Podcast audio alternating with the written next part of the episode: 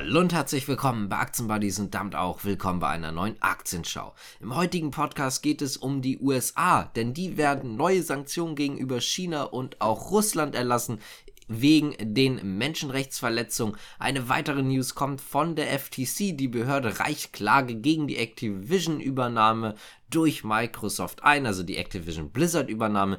Danach kommen wir nochmal zu Carl Zeiss Meditex, Dividendenerhöhung und auch die Ergebnisse, die vorgestellt wurden. Bleiben wir dann auch einfach mal in Deutschland und schauen dann nochmal die BASF-Investitionen in China an. Also sagen wir mal, quasi Deutschland. Und zu guter Letzt schauen wir uns dann nochmal Sartorius und die Bico Group an, denn dort gibt es neue News, was ja eine größere Beteiligung angeht. Fangen wir einfach mal an, und zwar, wie gerade schon erwähnt, mit den Menschenrechtsverletzungen und dementsprechend die Sanktionen, die die USA gegen Russland und China wohl erlassen möchten.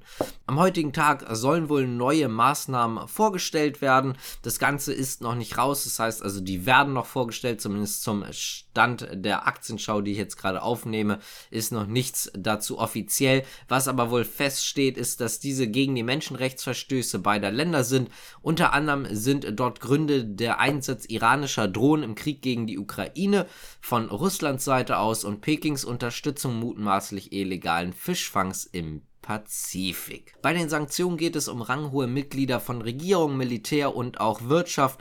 Die USA kann dann Vermögenswerte der Zielperson einfrieren, zum Beispiel die Einreise in die USA erschweren oder sogar ablehnen, sowie Geschäfte mit ihnen unterbinden. Das heißt also, gerade bei Geschäftsleuten können die Maßnahmen auch sehr, sehr schwere Beeinträchtigungen haben, wie halt zum Beispiel internationale Reisen. Das heißt dann, das geht dann nicht mehr einfach so über die USA oder natürlich auch Finanztätigkeiten. Bleiben wir jetzt einfach mal in den USA und kommen zu einer anderen Behörde und zwar die US-Kartellbehörde, wie gerade schon erwähnt, die FTC. Die möchten nämlich noch immer die Übernahme von Activision Blizzard durch Microsoft verhindern. Dafür reicht man am Donnerstag eine Klage ein, also am gestrigen Tag hat man die Klage eingereicht. Die Behörde befürchtet, dass die Transaktion dem Wettbewerb stark schaden könnte und um sowas zu unterbinden, ist sie natürlich da. Microsoft selber hat sich dazu übrigens auch schon geäußert, haben selber gesagt, dass sie sehr, sehr zuversichtlich in den Rechtsstreit gehen.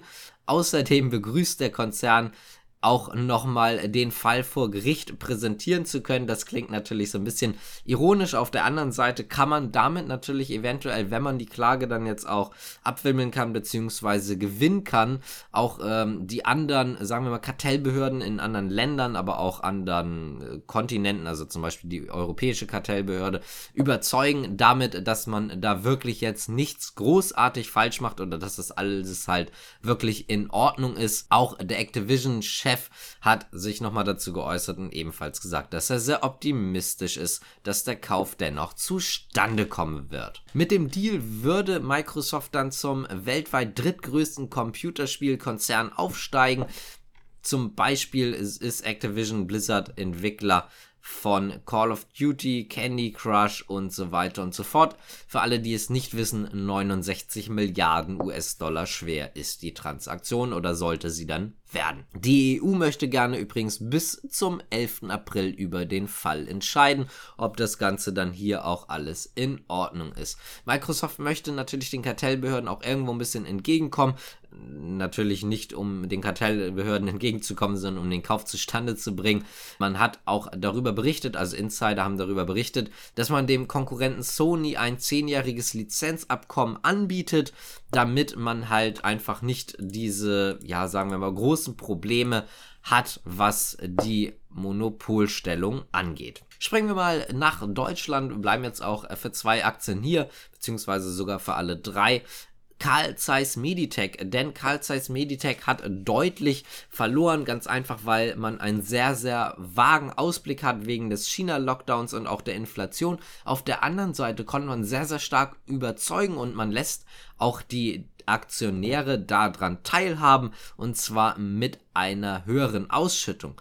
Und zwar soll für das Geschäftsjahr 2021-22, was Ende September geendet hat, eine Dividende ausgeschüttet werden von 1,10 Euro. Das ist natürlich eine extreme Erhöhung.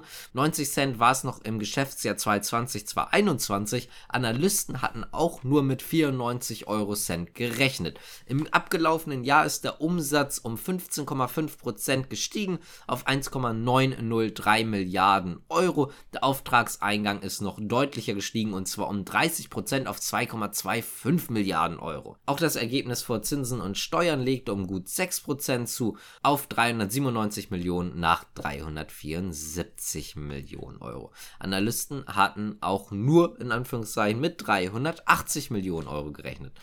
Das Problem ist, dass man im neuen Jahr vom Umsatzwachstum nichts wirklich Starkes vorweisen wird. Man rechnet damit, dass man mindestens die Höhe des Marktwachstums hat, was jetzt eher, sagen wir einfach mal, nicht so gut klingt. Und die EBIT-Marge, also die Marge vor Zinsen und Steuern, soll bei 19 bis 21 Prozent liegen.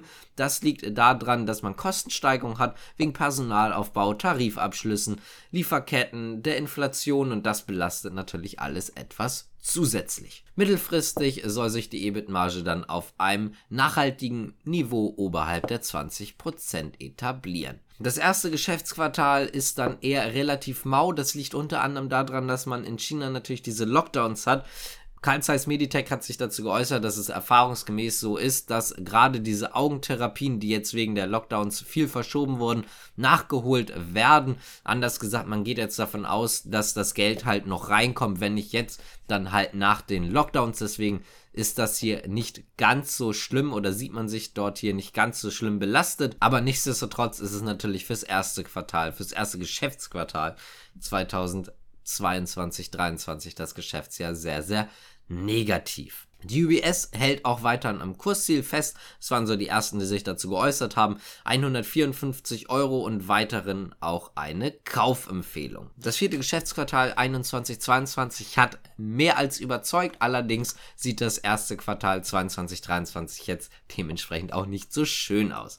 Kommen wir damit zum nächsten deutschen Konzern und zwar BASF. Die haben sich nochmal zu den Investitionen in China oder China eher gesagt geäußert und zwar haben sie diese als notwendig angesehen für die Unternehmensentwicklung. Insgesamt repräsentieren China schon 40 Prozent des globalen Chemiemarktes und bleibt auch in dieser Dekade der größte Wachstumsmarkt in der Chemie und genau deswegen muss man zwangsläufig quasi in China investieren. Bis 2030 sollen zwei Drittel des Wachstums in der Chemie aus China kommen. Das möchte gerne BASF auch natürlich nutzen, um einfach weiter auch an diesem Wachstum mit partizipieren zu können. Derzeit steuert China rund zumindest 15% zum Konzernumsatz bei. Auch zu den Risiken, zum Beispiel auch zu Sanktionen wegen der Menschenrechtsverletzungen, Säbelrasseln gegenüber Taiwan und so weiter, hat man sich geäußert. Man hat gesagt, die Risikoabwägung und Risikoeinschätzung zu betreiben ist Teil des Entscheidungsprozesses.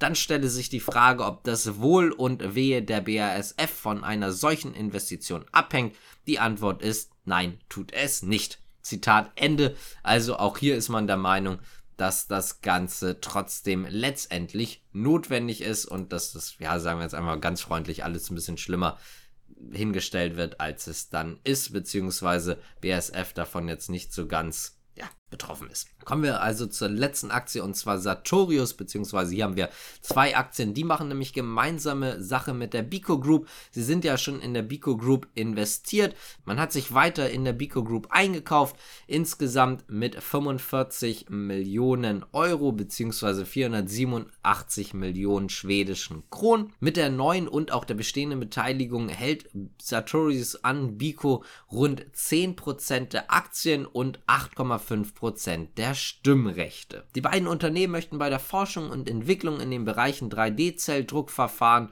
und auch den damit verbundenen Technologien sowie die digitale Lösungen zusammenarbeiten. Außerdem wird Sartorius der Vertriebspartner für Bico-Produkte in der Region Asien-Pazifik.